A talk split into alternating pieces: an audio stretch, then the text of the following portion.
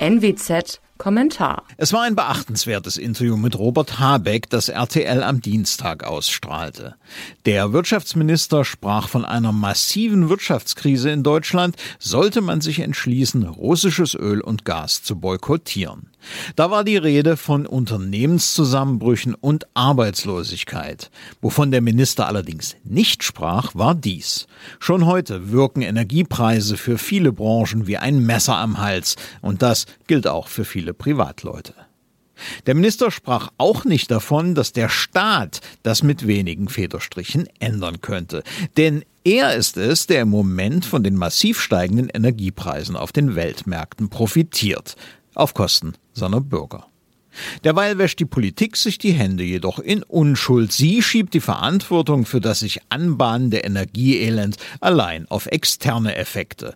Noch vor zwei Wochen auf Corona, seitdem auf den Ukraine-Krieg. Das ist reines Framing und dieses Framing entlarvt sich beim Blick auf die Märkte und Preise. Der Benzinpreis setzt sich in Deutschland so zusammen. Am Anfang steht der Produktpreis, zuzüglich Kosten für Transport, Lager, Verwaltung, Vertrieb und Gewinn der Hersteller. Letztere liegt in der Regel bei einem oder zwei Cent pro Liter. Dann schlägt der Staat zu. Zunächst sind an ihn zu zahlen Erdölbevorratungsabgabe, CO2 und Energiesteuer. Auf all das zusammen kommt dann die Mehrwertsteuer von 19 Prozent. Versteuert werden also nicht nur das Produkt, sondern auch die bereits gezahlten Steuern. Am Ende bedeutet das, der reine Warenpreis liegt bei Benzin bei unter der Hälfte, die Abgaben an den Staat bei über der Hälfte des Verkaufspreises. Die genauen Werte schwanken da, denn die Energiesteuer wird fest, nicht prozentual erhoben. Jede Preiserhöhung macht den Staat also reicher, denn er greift dem Konsumenten per Mehrwertsteuer bei steigendem Produktpreis automatisch tiefer in die Tasche.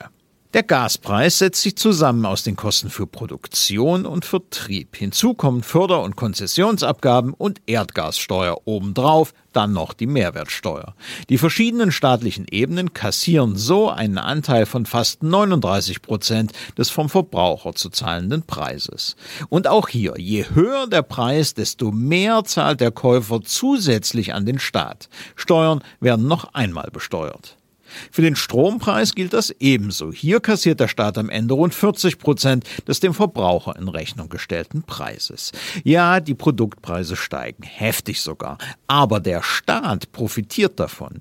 Durch seine Steuer- und Abgabenpolitik heizt er die Teuerung quer durch alle Energieformen regelrecht an. Vor allem aber die nur noch auf dem Papier unabhängige Europäische Zentralbank beschleunigt durch Niedrigzinsen und Aufkaufprogramme staatlicher Anleihen und die damit ungebremst steigende Geldmenge die Teuerung. Das Resultat? Inflation vom Feinsten. Sie liegt aktuell bei 5% und dürfte weiter steigen. Der Staat verfügt also über unbegrenzten Nachschub an Geld. Er profitiert von der Verteuerung der Energie und lässt im Zweifel einfach Geld nachdrucken. Die Leute müssen aber durch Arbeit das immer weniger kaufkräftige Geld verdienen und werden dann noch gezwungen, einen erheblichen Teil wieder abzuliefern.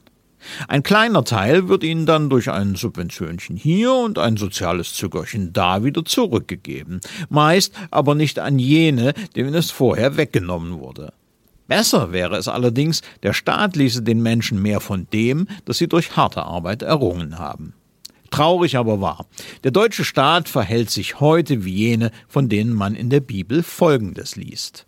Sie schnüren schwere Lasten zusammen und legen sie den Menschen auf die Schultern, wollen selbst aber keinen Finger rühren, um die Lasten zu tragen. Dabei gäbe es einen leichten Ausweg. Erstens, Ausgaben zusammenstreichen, Prioritäten setzen.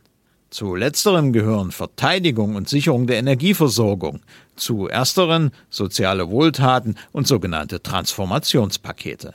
Zweitens Steuern runter, Lasten weg, vor allem bei den Verbrauchssteuern auf Energie, aber auch anderswo. Das käme dann endlich einmal denen zugute, die den Karren mit der schwarz-rot-goldenen Flagge ziehen.